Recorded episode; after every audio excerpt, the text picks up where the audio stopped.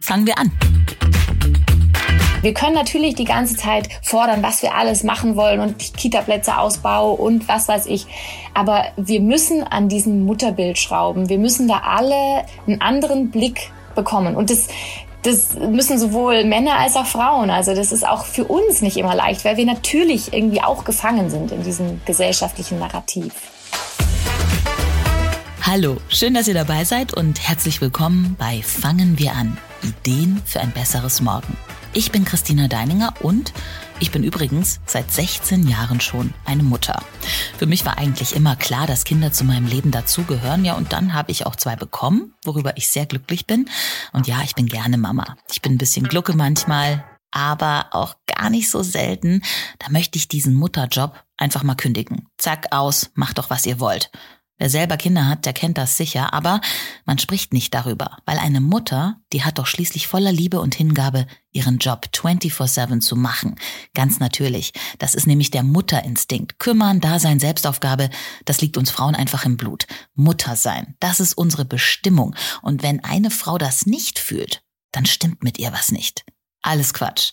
Das sagen zumindest meine Expertinnen heute.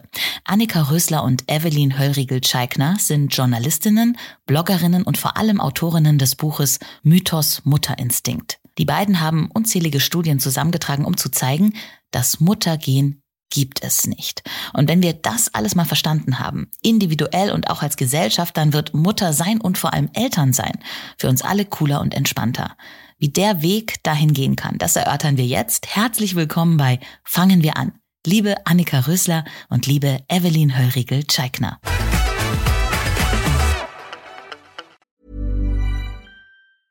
I'm Sandra, and I'm just the professional your small business was looking for. But you didn't hire me because you didn't use LinkedIn jobs. LinkedIn has professionals you can't find anywhere else, including those who aren't actively looking for a new job but might be open to the perfect role, like me. In a given month, over 70% of LinkedIn users don't visit other leading job sites. So if you're not looking on LinkedIn, you'll miss out on great candidates like Sandra. Start hiring professionals like a professional. Post your free job on linkedin.com/people today. Hallo. Hallo. Ihr beide seid Mütter Evelyn, bei dir habe ich äh, auf deiner äh, Seite im Internet auch gelesen, du hast in Rekordgeschwindigkeit drei Kinder bekommen. Innerhalb von fünf Jahren. Ja, stimmt. Ja, es ist, äh, ist schon ziemlich viel auf einmal. Und die Frage ist, an euch beide natürlich, äh, war das für euch schon immer auf eurer To-Do-Liste? Mutter werden, Mutter sein? Ich glaube, unterbewusst schon, einfach nur deshalb, weil ich keine Vorbilder hatte, wie es denn gehen könnte ohne Kinder. Also ich in meinem Kreis, wo ich aufgewachsen bin, da gab es nicht äh, Erwachsene ohne Kinder. Das heißt, für mich persönlich hat das immer zum Erwachsensein dazugehört, dass man ähm, irgendwann Kinder bekommt. Ich habe das nie in Frage gestellt, eben auch aus mangelnden Vorbildern heraus. Ja, habe dann auch äh, ziemlich äh, am Anfang gestruggelt mit diesem Mutterwerden, muss ich sagen auch wenn ich jetzt drei Kinder eben in Rekordgeschwindigkeit bekommen habe.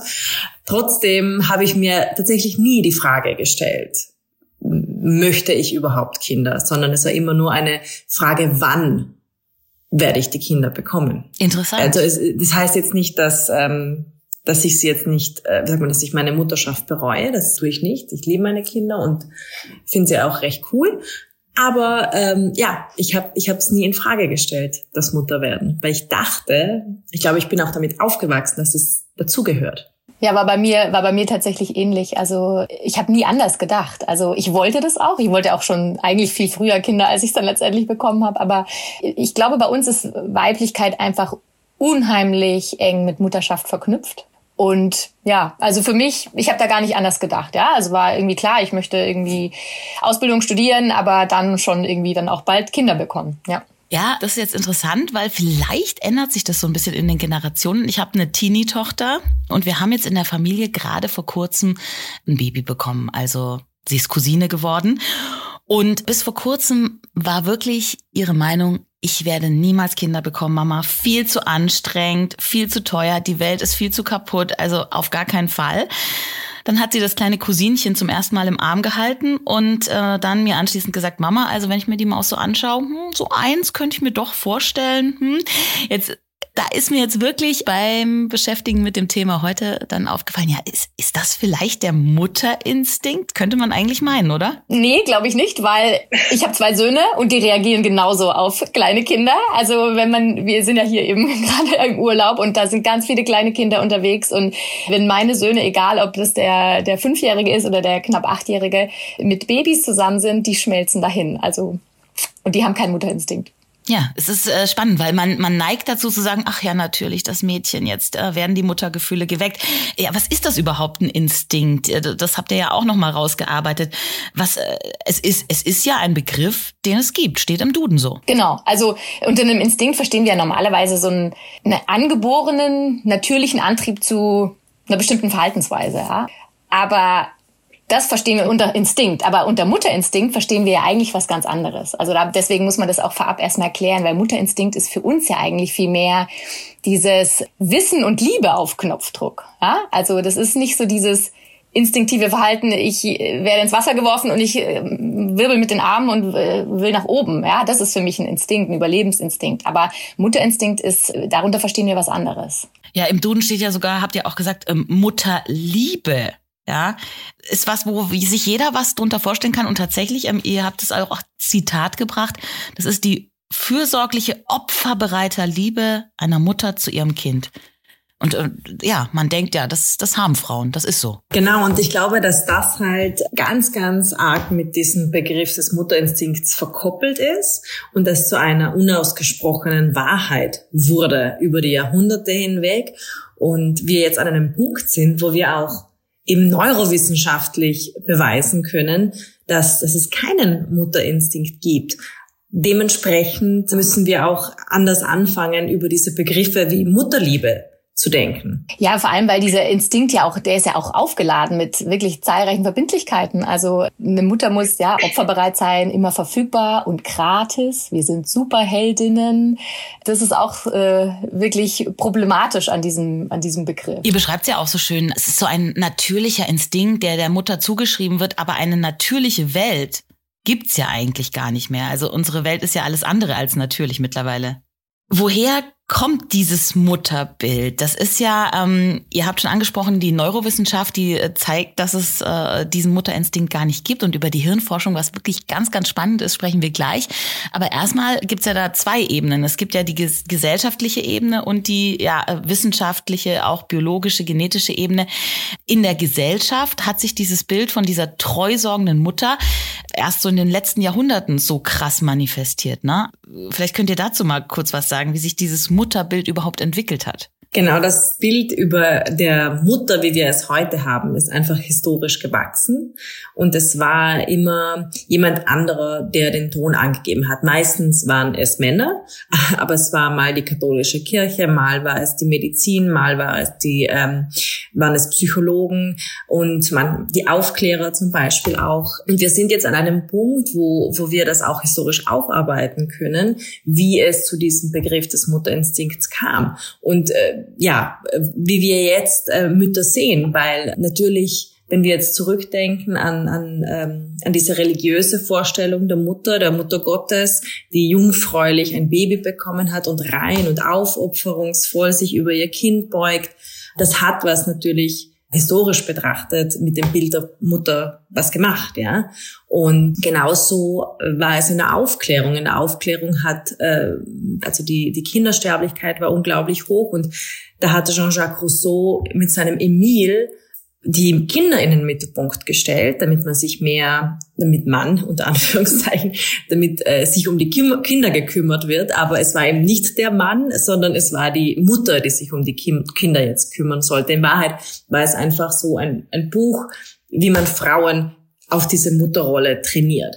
Und all diese Zuschreibungen einer, einer Frau, die wurden immer mit der Naturwissenschaft begründet, mit dem Fakt, dass es ja biologisch unter Anführungszeichen normal für Frauen sei, sich um Kinder zu kümmern. Genau, und ähm, das war auch der Grund, wieso ganz oft feministische Bewegungen gescheitert sind, weil einfach gegen die Naturwissenschaft kommen halt ganz viele Argumente nicht an. Aber wir haben jetzt den naturwissenschaftlichen Beweis dafür, dass gute Elternschaft nicht nur Müttern vorbehalten ist. Ja, das ist ja wirklich das Spannende. Also dass ja auch so, so, solche Namen wie Rousseau oder ihr zitiert auch ähm, Pestalozzi, also das wird ja auch noch in der Pädagogik ganz viel zitiert und gebraucht, benutzt und hat sich auf die Natur berufen. Aber jetzt haben wir erst die Forschung und die ist ja noch relativ jung, gerade in der Neurowissenschaft, dass wir wirklich sagen können, wie schaut denn das Gehirn einer Mutter aus oder eben eines Vaters oder eines Menschen, der vielleicht gar nicht verwandt ist mit dem Kind, um das er sich kümmert. Das ist richtig, richtig spannend. Und äh, deswegen gleich meine nächste Frage an euch. Also ich habe euer Buch gelesen, aber ich frage euch jetzt, gibt es das Muttergehirn? Nein, ich glaube, es gibt einfach das Elterngehirn. Die Hirnforschung belegt ganz klar, dass, dass Mütter eben keinen angeborenen Mutterinstinkt haben, weil Elternschaft immer eine Entwicklungsphase ist. Es ist ein Learning by Doing und diese Entwicklung kann man wirklich wunderbar im Gehirn beobachten, also anhand von Hirnscans weil sich das Gehirn von Eltern tatsächlich über Jahre hinweg neu vernetzt, um äh, an diese ja, um diese neuen Herausforderungen in der Elternschaft managen zu können. Und ähm, natürlich beginnt das bei biologischen Müttern schon in der Schwangerschaft. Ja? Also das kann, kann man wunderbar beobachten, dass, es, äh, dass ähm, genau diese Hirnveränderungen in der Schwangerschaft beginnen. Aber sie haben dadurch einen zeitlichen Vorsprung für diese Umstrukturierung, also diese Sensibilisierung auf diese neuen Fähigkeiten. Aber wir sprechen hier halt von neun Monate Schwangerschaft und noch ein paar Stunden Geburt. Und ähm, Ab da kann jede andere nicht gebärende Person, die einen engen Umgang mit dem Kind pflegt, oder wird jede andere Person auch diese Hirnveränderungen haben. Also es ist einfach nur ein gewisser zeitlicher Vorsprung. Bei der Frau oder bei der biologischen Mutter ist tatsächlich erstmal die Biologie ausschlaggebend für diese Hirnveränderung zunächst. Ja, sie muss dann trotzdem, auch wenn das Baby da ist, da weiter lernen, damit diese Entwicklung auch voranschreitet. Während es bei allen nicht gebärenden Personen eben der Umgang mit dem Kind ist, der wiederum aber biologische Prozesse auslöst. Also das Endergebnis ist genau dasselbe. Es ist nur die Reihenfolge ist nur Verkehr oder ist nur unterschiedlich, ja. Spannend ist ja auch, es gibt ja eine Sache der Gehirnveränderung, die sogar schon seit vielen, vielen Jahren immer wieder dis diskutiert wird, ja, dieses berühmte in der Schwangerschaft oder nach der Geburt, ich habe Stilldemenz, ich bin vergesslich und auch dazu gibt es Forschung, dass da wirklich Veränderungen stattfinden und auch äh, Ideen dazu, warum.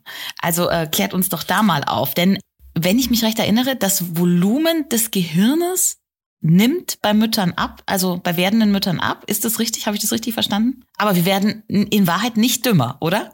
Genau, also es gibt eine Volumenverringerung, aber man, man kann sich das ein bisschen so vorstellen, wie wir haben es im Buch so beschrieben, wir haben das deutsche Bahnnetz und da werden einfach verbind neue Verbindungen geschaffen. Das heißt, einige Bahnhöfe werden einfach ausgelassen, damit die Information schneller von München nach Berlin kommt zum Beispiel, ja.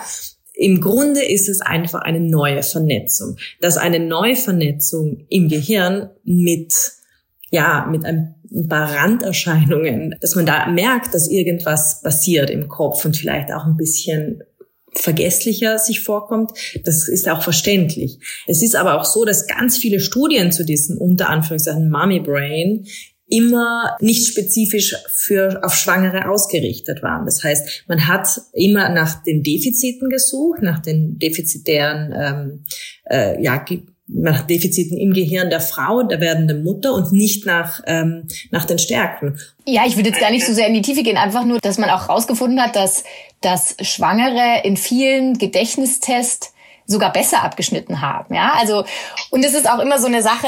Man hat zum Beispiel auch herausgefunden, dass die die Schwangeren unter Laborbedingungen gleich gut oder zum Teil eben auch besser waren. Die Studienlage ist sehr dünn, muss man dazu sagen. Ja, also da, da ist sicher noch Forschungsbedarf da, aber sie haben zumindest unter Laborbedingungen in der Regel gleich gut performt oder besser. Wenn die Schwangeren dann aber wieder zu Hause waren und man hat irgendwelche Aufgaben äh, an sie gegeben, also zum Beispiel, sie sollten irgendwas rechtzeitig zurückschicken oder wie auch immer, oder mussten da irgendwelche Aufgaben machen, da waren sie tatsächlich schlechter. Aber äh, da, da sieht man halt auch wieder grandios, was das Umfeld oder wie, wie, wie wichtig das Umfeld einfach ist. Und dann kann man nicht sagen, äh, jede Schwangere oder jede Stillende ist einfach ein bisschen verblödet. Und also das hat damit überhaupt nichts zu tun. Es ist tatsächlich eine Spezialisierung Spezialisierung. Und ich finde es auch immer so krass, also wie Evelyn auch schon sagte, man guckt immer nach Defiziten. Aber ich meine, jedes Elternpaar weiß es, man kommt mit einem Baby nach Hause irgendwann mal aus dem Krankenhaus, hat dieses diesen kleinen Wurm vor sich und hat einfach erstmal keine Ahnung, was man tun soll. Und man muss, ähm, man muss das ja alles lernen. Es sind so viele neue Aufgabengebiete, dass da auch was anderes mal kurz runterfällt. Ja, das ist ja auch völlig verständlich. Oder wenn wir überlegen, wie übel wir einfach schlafen die erste Zeit. Also durchschnittlich fehlt einer Mutter, glaube ich, 700 Stunden Schlaf im Jahr. Also wie sollen wir denn da genau gleich performen, wie wir das vielleicht äh, noch vor der Schwangerschaft oder vor der Geburt gemacht haben. Aber das ist tatsächlich, also das, da ist immer Anlage und Umwelt sehr, sehr schwer zu differenzieren, ja, weil wir sind einfach nicht in einem Vakuum. Da sind so viele Faktoren, die da irgendwie auch da dazukommen. Aber nein, wir werden nicht dümmer. Im Gegenteil, wir spezialisieren uns. Wir sind im Trainingslager. Und du hast ja auch gerade gesagt, ähm, die Studienlage ist sehr dünn und das fand ich so erschreckend, ja. Ähm, Londoner Taxifahrer, die Gehirne sind wirklich besser erforscht als die von äh, Müttern oder äh, Frauen. Das ist einfach unglaublich. Ja, es ist wirklich unglaublich. Auch die Dr. Elseline Xema, also die bei uns äh, eben diese, die wir auch nennen als mit ihrer bahnbrechenden Studie zu dieser Hirnentwicklung, die hat ja auch jahrelang wirklich ähm, einfach Menschen- und Rattengehirne äh, untersucht auf intrinsische und extrinsische Faktoren. Aber es wurde nie an Mutterschaft gedacht. Und erst als sie selber dann beteiligt war, betroffen war, weil sie einfach, sie war 30 und die äh, Freundinnen um sie herum bekamen Kinder, damit, dann hat sie sich eigentlich erst damit befasst. Wie kann es sein, dass, dass man diese große Veränderung nicht näher untersucht hat? Und so hat sie sich dann erstmal tatsächlich in ihrer Freizeit äh, daran gemacht zu forschen. Aber da sieht man eben auch mal wieder, dass es halt ein, wir leben in einer männlich geprägten Welt. Mütterforschung ist einfach generell extrem vernachlässigt. Ja, und vor allem, man, also Väterforschung ist ja noch vernachlässigter, weil es immer diese Dyade Mutter-Kind gesehen wird, wenn überhaupt.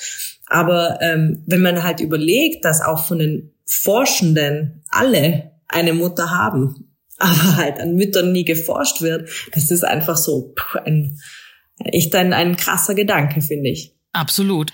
Ihr, äh, du hast sie gerade erwähnt, Elseline Höckzema. Das sind ja wirklich ganz, ganz junge Studien noch, die aber echt spannend sind. Tatsächlich kann man im MRT erstmal sehen, ob jemand eine Mutter ist oder nicht.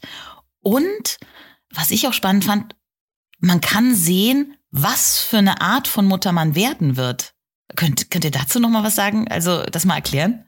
Ja, also das also klang in unseren Ohren auch wirklich erstmal wie Science Fiction, als wir das gelesen haben. Man kann ja im MRT die spätere Mutter-Kind-Bindung voraussagen. Also ob es einer Mutter eher leicht oder eher schwer fallen wird. Es sagt nichts darüber aus, wie sie sich dann letzten Endes verhält. Aber man kann sehen, also wenn die Hirnveränderung eher gering ausfällt, dann wird es ihr eher schwer fallen. Und dann braucht sie Support, weil ähm, also da ist auch momentan wird da gerade ganz viel geforscht, woran das liegt, also warum Frauen so unglaublich individuelle Hirnveränderungen haben. Aber die Forschenden gehen davon aus, dass es ähm, in erster Linie tatsächlich am sozialen Umfeld liegt. Ja, also wenn die wenn die äh, Schwangere da einfach wahnsinnig unter Stress steht oder einfach nicht gut äh, unterstützt wird, dann hat sie schwerer, ja. Also letzten Endes das, was wir ja auch äh, wirklich spüren. Aber das ist so schön, dass man das jetzt auch einfach offiziell weiß. Vor allem widerlegt das ja auch wieder diesen Begriff des Mutterinstinkts. Wenn man sieht, okay, jede Frau erlebt diese Mutterschaft anders aufgrund von auch der Umwelt, dann kann man ja nicht von etwas Instinktivem ausgehen. Absolut. Ihr sagt ja auch, die Veränderungen im Gehirn auf dem Weg zur Mutter oder sagen wir Eltern, denn es gibt ja auch äh, wenige Studien wohl, aber es gibt auch welche mit Vätern oder zum Beispiel auch Vätern, die in gleichgeschlechtlichen äh, Beziehungen Eltern geworden sind und auch da sieht man Veränderungen im Gehirn. Also ihr prägt so schön diesen Begriff der Muttertät, der kommt wohl nicht von euch, aber ähm, der spielt eine große Rolle auch in Mythos Mutterinstinkt. Denn die Muttertät ist so eine Art Pubertät. Und auch da gibt's ja die krassen Gehirnveränderungen und bei Menschen eben auch ganz individuell in verschiedene Richtungen. Ganz genau, ja. Und wir fanden auch diese, diese Verknüpfung so schön, weil es uns ja direkt mitliefert, wie wir eigentlich mit Müttern umgehen sollten, mit werdenden Müttern oder mit Müttern, weil ähm, wir erwarten von einem Heranwachsenden ja auch nicht, dass er sich innerhalb weniger Monate zu einem vollständigen Erwachsenen ausbildet, ja. Und wir wissen mittlerweile, dass die Pubertät eine unglaublich vulnerable Phase ist. Wir bieten mittlerweile zum Glück Stabilität, Sicherheit war ja nicht immer so. Früher hat man Pubertierende auch oft als irre dargestellt. Heute ist es zum Glück nicht mehr so. Aber dann ähm, müssen wir ja auch wissen, dass wir, dass wir mit Müttern so umgehen sollen. Ja, also wir erwarten von einem Pubertierenden auch nicht, dass er irgendwann mal wieder der Alte ist und zum Kind wird, sondern wir wissen, okay, es ist eine Entwicklung. Er wird ein anderer, er, sie, er wird ein anderer Mensch sein. Aber von Müttern verlangen wir nach wie vor, dass sie doch bitte irgendwann wieder die Alte sein sollen. Die alte Frau oder die, nicht die alte Frau, also die Frau von vor der Schwangerschaft. Das erwarten wir selbst auch. Aber das wird nicht der Fall sein, weil wir uns einfach verändern.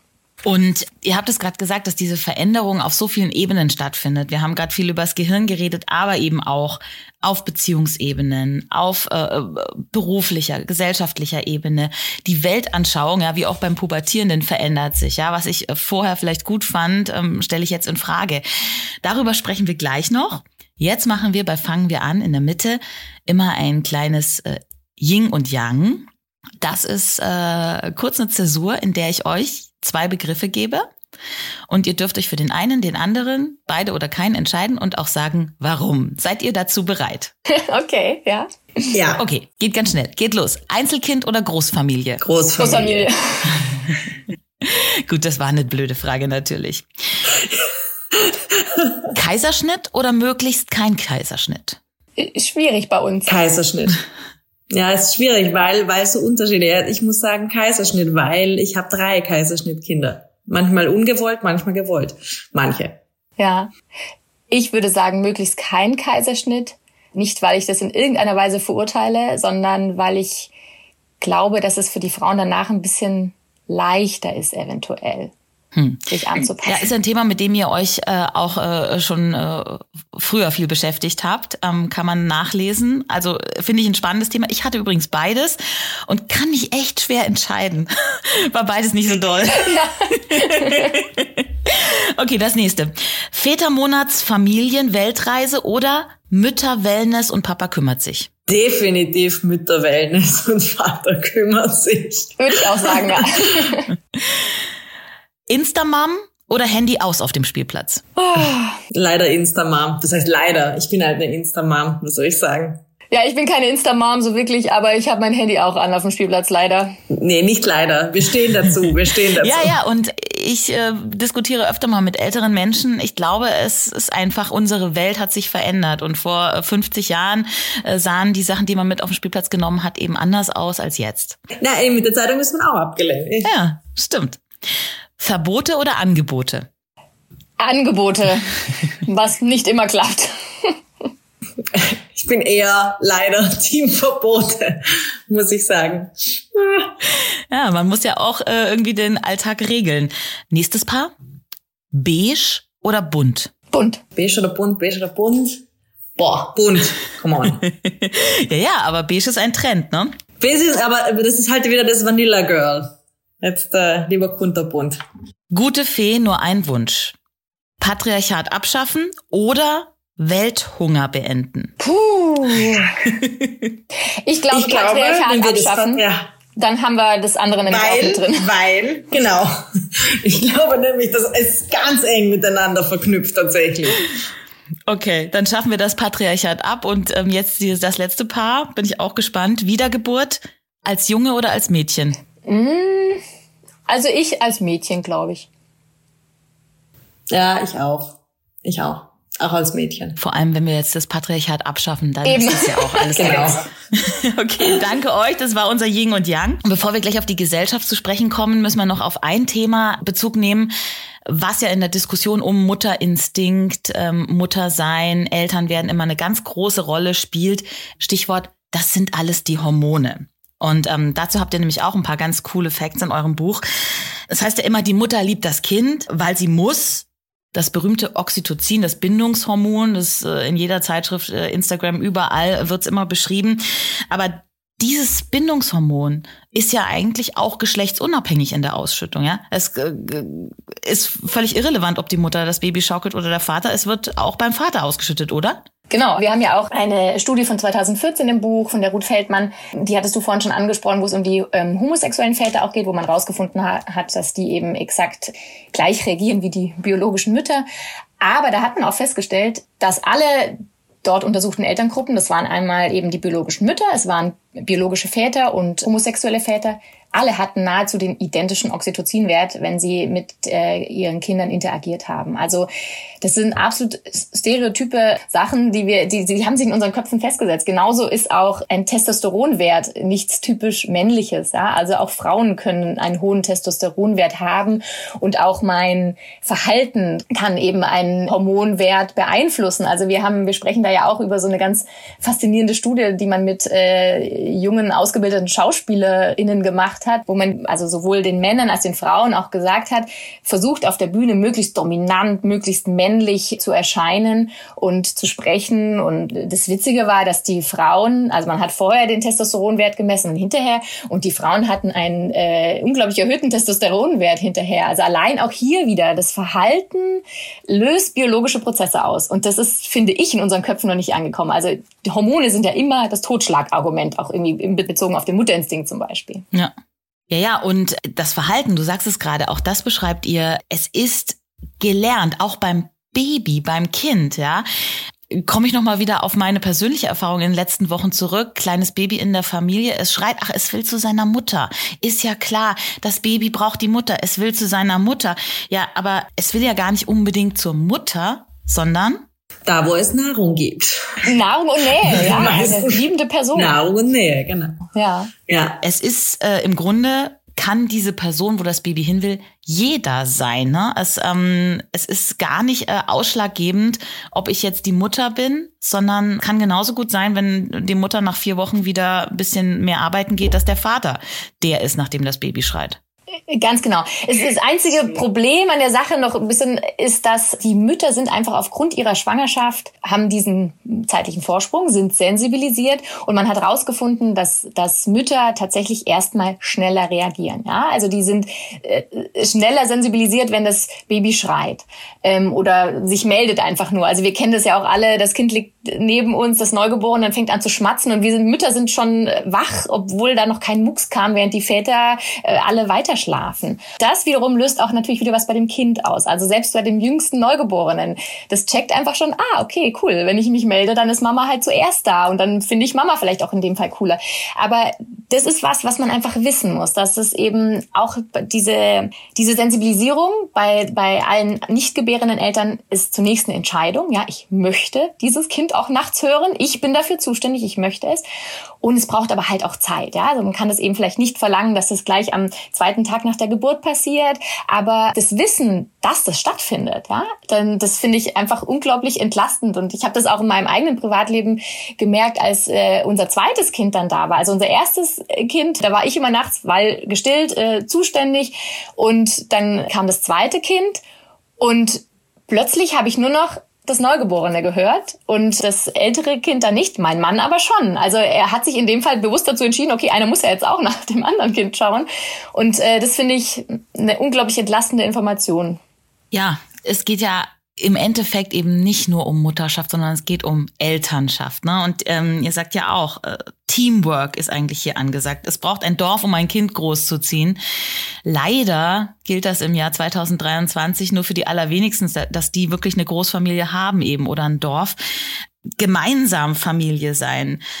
Wie, wie kann das gehen? Das ist ja auch ein großes Thema bei euch, denn dem steht ja einiges im Weg. Also wir können jetzt sagen, hey, wir haben alle die Voraussetzungen, ähm, den Mutterinstinkt gibt es nicht, äh, den Vaterinstinkt gibt es vielleicht auch genauso. Die Gehirne können sich verändern, auch bei Menschen, die nicht blutsverwandt sind. In Patchwork-Familien verändert sich auch das Gehirn. Ja, ihr sagt ja auch, ähm, man darf nicht so sagen, biologische Eltern ist eigentlich ein falsches Wort. Vielleicht sollte man eher sagen, äh, das sind genetische Eltern, ja, weil biologisch, selbst da gibt's ja Gehirnveränderungen bei Menschen, äh, die in einer Patchwork-Familie sich um die nicht leiblichen Kinder kümmern. Aber kümmern, das ist das große Problem. Stichwort, äh, was steht denen im Weg? Ich habe so ein bisschen rausgelesen, es ist tatsächlich die Care-Arbeit und eigentlich wirklich, wir haben es vorhin schon erwähnt, das patriarchale System, in dem wir leben, oder? Ja, ich glaube, das System, in dem wir leben, ist halt maßgeblich auf Männer ausgerichtet. Männer, die in Vollzeit arbeiten, die eine Frau unter Anf also ja, im patriarchalen System eine Frau zu Hause haben, die sich um den Rest kümmert und den Rücken frei hält. Wir haben aber jetzt im Gegensatz zu früher einfach die, das, diese Kleinfamilie. Wir haben nicht mehr ein Netz. Wir haben einfach Frauen, die aufgrund der finanziellen Situation oder äh, einfach, weil sie es wollen, arbeiten gehen und äh, sich aber trotzdem um alles kümmern. Also wir haben nicht nur mehr diese Working Mom, ja, wir haben auch diese, jetzt diese Do-it-all-Mother, die sich um alles kümmert, gut dabei aussieht und eben, ja, alles schupft. Das Problem ist, dass das nicht geht. Also das, das, diese Elternschaft ist einfach nicht auf eine Person ausgerichtet. Wir leben äh, einfach, glaube ich, einem einem Moment, wo wo sich etwas ändern muss, wo einfach an der Arbeitszeit geschraubt werden muss für Männer also nicht, ich glaube, viele Frauen, die Kinder haben, arbeiten in Teilzeit, das ist äh, die Mehrheit. Es muss einfach gesellschaftlich akzeptiert werden, dass, oder in der Arbeitswelt akzeptiert werden, dass beide Elternteile oder dass Eltern einfach weniger, weniger arbeiten, dass generell äh, Arbeit nicht mehr einfach das Maß aller Dinge ist, dass Care-Arbeit einen höheren Stellenwert bekommt und ja, dass einfach erkannt wird, dass äh, es nicht etwas typisch mütterliches ist oder typisch weibliches ist, sich um dieses, um das Wohlbefinden eines Kindes zu kümmern, sondern dass es einfach eben Teamwork ist, ja, dass es einfach echt nicht nur eine Person dazu braucht. Und Stichwort Work, dass es eben auch Arbeit ist. Es gibt ja auch das Phänomen der ähm, postnatalen äh, Depression, ähm, wo man sagt, uh, uh, mit der Frau stimmt was nicht. Aber dass da auch ganz entscheidend wirklich das Umfeld ist, die Überforderung, dass es eben nicht nur Arbeit aus Liebe ist, sondern wirklich schweißtreibende äh, Schufterei oft. Das wird heutzutage leider von den meisten immer noch vergessen. Ne? Ja, es ist auch da ja so ambivalent irgendwie, weil einerseits ist Care-Arbeit wirklich manchmal Schwerstarbeit, ja, und ähm, so einen Tag mit den Kindern zu verbringen ist wirklich manchmal so anstrengend. Aber es ist ja auch schön, ja, also es ist es ist beides und deswegen ich finde es auch immer ein bisschen schwierig, diese, dieser Begriff Care-Arbeit, weil wenn wir wollen, dass den jemand anders übernimmt, dann sollten wir vielleicht das auch irgendwie so ein bisschen anders deklarieren oder einfach so dieses füreinander sorgen sollte, wie Evelyn schon sagte, einen ganz anderen Stellenwert wieder haben, weil letzten Endes brauchen wir das alle und wir werden auch alle irgendwann mal älter und möchten, dass sich jemand um uns kümmert. Und ja, aber es ist halt fatal, also und da glauben wir wirklich, dass der dieser Glaube an den angeborenen Mutterinstinkt das einfach unglaublich nährt, dass dass dass die Frauen das einfach alles schultern müssen. Und ich ich frage mich auch immer, also natürlich in der Instagram-Bubble, wie auch immer, werden die Frauen laut und, und beschweren sich über diese Unvereinbarkeit. Aber irgendwie frage ich mich immer trotzdem noch, boah, wie, die, die, wie wuppen die Frauen das alle? Ja, die gehen wieder arbeiten, Teilzeit, manche Vollzeit. Wie soll das denn funktionieren? Es ist für mich wirklich ein Rätsel. Und ich glaube, die Frauen, diese Superheldinnen, wir sind keine Superheldinnen, wir sind ganz normale Menschen, die brechen uns alle irgendwann mal zusammen. Und da muss was geändert werden. Da muss was geändert werden. Da gab es ja 2007 dieses wunderbare Elterngeld, das, das Elternjahr, das eingeführt wurde. Tatsächlich wurde ich genau in diesem Jahr Mutter und wow, toll, habe mich wahnsinnig gefreut. Aber eigentlich muss man sagen, auch jetzt, 16 Jahre später, ist das eigentlich immer noch so ein bisschen das äh, Müttergeld und das Mutterjahr, ja, was ich sehr, sehr schade finde. Also eigentlich ähm, ist das mehr so Mutterschutz und Vätermonate. Eine echte Elternzeit ist das ja bei ganz vielen Menschen nicht. Dazu habt ihr auch ganz viel Ideen, denn ähm, auch die Entlohnung dieser Elternzeit ist ja eigentlich sehr ungerecht und müsste vielleicht anders strukturiert werden. Was wären da eure Ideen? Naja, es ist halt, also das ist nur eine Utopie, aber es ist Elterngeld ist eine Lohnersatzleistung. Also wir bekommen, wir, wir bekommen das Geld oder werden gemessen an der Performance dieses einen letzten Jahres, bevor wir das Baby bekommen haben. Und bekommen aber dann für eine Tätigkeit, also eine völlig identische Tätigkeit, also ein Kind umsorgen, bekommen wir ein völlig anderes Gehalt. Das, das, das passt eigentlich nicht. Eigentlich sollte, sollte das wirklich an diese Tätigkeit wieder verknüpft werden. Und klar, dann auch Selbstständige, wie auch immer, bekommen zum Teil nur den Mindestsatz oder gar nichts oder wie auch immer. Es ist, also da muss man wirklich auch noch genau hinschauen. Außerdem äh, momentan ja auch die Debatte, das Elterngeld vielleicht jetzt auch mal zu erhöhen, weil es einfach keinen, also heute nicht mehr diesen Wert hat, wie es noch 2007 in dem Fall hatte.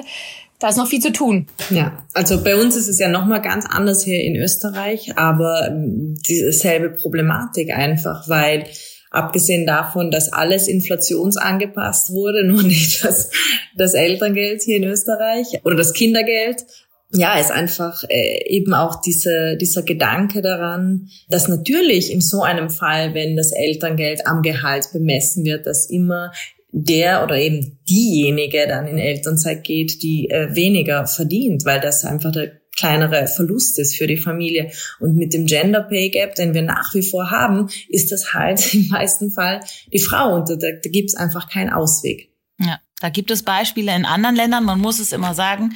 Es sind immer die skandinavischen Länder, wo es besser läuft, wo man vielleicht wirklich mal hingucken müsste. Hm?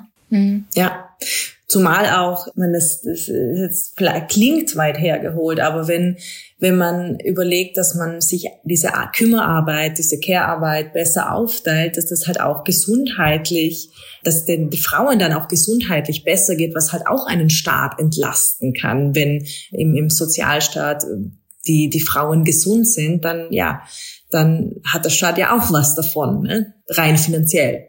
Ja, Stichwort Mutter-Kind-Kur. Ich muss sagen, also bevor ich Kinder hatte, war mir das überhaupt nicht bewusst, wie viele Menschen Frauen tatsächlich äh, jedes Jahr auf Mutter-Kind-Kur fahren, weil sie einfach überlastet sind. Ja, ist der Wahnsinn, ja. Das sind alles äh, Sachen, die jetzt erstmal ein hm, bisschen missmutig stimmen können, auch wenn man so den Status quo betrachtet. Aber es gibt ja euer Buch und es gibt viele Menschen, die dafür kämpfen, dass sich dieser Status quo ändert. Wir haben ja schon gesagt, Patriarchat abschaffen ist erstmal Top 1 auf der Liste. Und dann gibt's ja auch Visionen. Visionen, wie eine Gesellschaft aussehen könnte, in der der Mythos Mutterinstinkt wirklich ein Mythos bleibt und nur noch als Erinnerung in alten kitschigen Filmen vielleicht eine Rolle spielt. Wie äh, schaut eure Vision aus für diese Gesellschaft der Zukunft ohne diesen schrecklichen Mutterinstinkt und diese Mütterrolle, in die man gepresst wird? Ich glaube, das ist eine Gesellschaft, die frei von geschlechtsbezogenen Stereotypen ist, weil wenn wir nicht daran glauben, dass Weiblichkeit eine Einbahnstraße in die Mutterschaft ist, dann können wir eben auch inklusiver mit, mit, äh, mit kleinen Jungs, die einfach auch mit Puppen spielen wollen, äh, sein. Ähm, ich glaube, dass eine Welt, die nicht an den Mutterinstinkt glaubt, äh, auch niemanden etwas abspricht, sondern tatsächlich alle mit einbezieht. Was schön ist.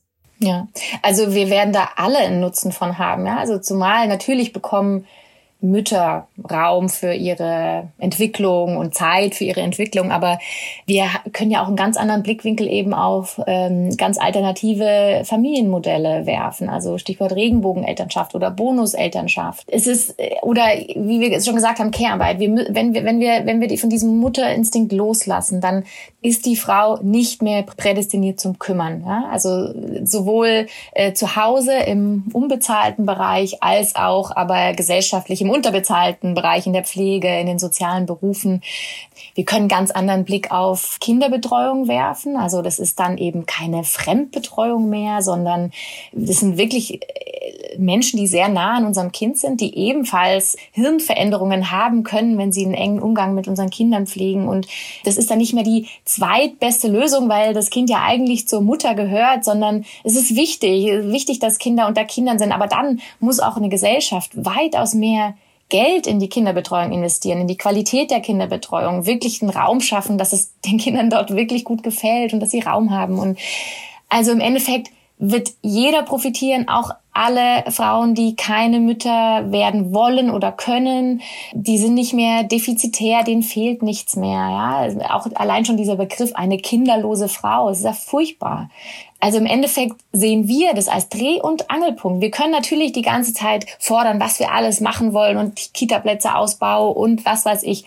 Aber wir müssen an diesem Mutterbild schrauben. Wir müssen da alle einen anderen Blick bekommen. Und das, das müssen sowohl Männer als auch Frauen. Also das ist auch für uns nicht immer leicht, weil wir natürlich irgendwie auch gefangen sind in diesem gesellschaftlichen Narrativ. Ja, und wie kann das jetzt jeder oder jede, wie kann da jeder mithelfen, das umzusetzen, diese Vision zu erreichen.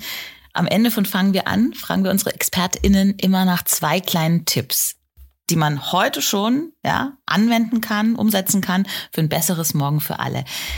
Wie fangen wir da an? Habt ihr da Tipps für uns? Ich glaube, wir müssen bei uns selbst anfangen loszulassen als Frauen, die Mütter sind. Loslassen im Sinne von, wir können das nicht besser. Uns wurde anerzogen, dass wir denken, wir könnten das besser, weil wir Frauen, die Mütter sind, äh, sind.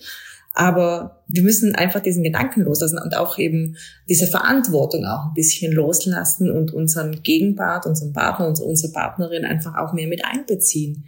Ja, und auch äh, bereit sein, äh, auch von dieser Verantwortung ein bisschen loszulassen und äh, eben nach Hilfe zu fragen. Ja, also ich sehe auch Loslassen als elementar an und eben nicht so, wie wir es bisher immer gesagt bekommen haben, so von wegen, äh, ja, mach dich doch mal locker, die Väter können das doch auch, wenn die Mutter sich da immer so einbringt, ja, wie soll das denn funktionieren und die perfektionistischen Mütter, das funktioniert nicht, weil man muss sich ja auch hinterfragen, warum die Mütter so sind. Ja, das sind die nicht, weil die da Bock drauf haben, sondern weil sie einfach jahrelang darauf äh, daraufhin erzogen wurden, dass sie auch verantwortlich sind. Ja, also das. Aber ich glaube, dieses Loslassen funktioniert wirklich nur mit dem Wissen. Wir müssen, wir müssen genau diese Fakten eben kennen und immer wieder einen Schritt, Schritt zurückgehen. Ja, also auch beim Schreiben des Buchs war immer wieder so diese, also ich zumindest, aber ich glaube, dir ging es auch ähnlich, immer so wieder dieses, oh, also man hat so ein bisschen Probleme auch, das so wirklich loszulassen, ja, weil ich meine, das ist ja auch irgendwie dieses diese Mutterschaft ist ist ja auch eine gewisse Machtposition. Man ist ja vielleicht auch mal ganz gern Superheldin, aber das ist nicht gesund. Das ist nicht gesund und das ist auch nicht die Wahrheit. Einfach sich immer wieder selber bemühen, einen Schritt zurückgehen, sich genau anzuschauen, warum tun wir das eigentlich alles und wollen wir das wirklich und Dafür brauchen wir genau dieses Wissen, was wir im Buch schreiben und dieses Wissen muss verbreitet werden. Also das ist, finde ich, der, der einzige Weg, wie wir da irgendwie rauskommen. Wir können jetzt nicht auf die Männer schimpfen und nur auf das Patriarchat schimpfen, weil wir sind auch das Patriarchat. Wir leben da drin. Es ist unser System und wir müssen da alle, alle gemeinsam irgendwie einen Weg finden. Umdenken, neu lernen, altes verlernen. Wunderbares Schlusswort, liebe Annika, liebe Evelyn. Loslassen, informieren mit eurem wirklich sehr, sehr gelungenen Buch und dann Verhalten ändern und ab in die neue Welt. Ich danke euch sehr für dieses Gespräch. Danke dir. Dankeschön. Das war Fangen wir an. Ideen für ein besseres Morgen. Wenn ihr neugierig geworden seid und Lust habt auf mehr, das spannende Buch von Annika Rösler und Evelyn Höllriegel-Scheikner heißt Mythos Mutterinstinkt, wie moderne Hirnforschung uns von alten Rollenbildern befreit und Elternschaft neu denken lässt. Und es ist bei Kösel erschienen. Ich bin Christina Deininger und ich freue mich, dass ihr dabei wart. Ich hoffe, ihr habt was mitgenommen und fangt vielleicht wirklich spätestens morgen an, was in eurem Heute für unser aller Zukunft zu verändern. Lasst alte Glaubenssätze darüber, was Menschen, Mütter und Väter aufgrund ihres Geschlechts können müssen, öfter mal los und schaut näher dahin, woher eure Erwartungen an euch und eure Umwelt wirklich kommen. Ja, und dann macht was draus. Wir freuen uns über eure Rückmeldung. Am meisten natürlich über eine Bewertung auf der Podcast-Plattform eurer Wahl oder per Mail an podcast@penguinrandomhouse.de. Ja, und jetzt einfach abonnieren und keine Folge mehr verpassen. Fangen wir an.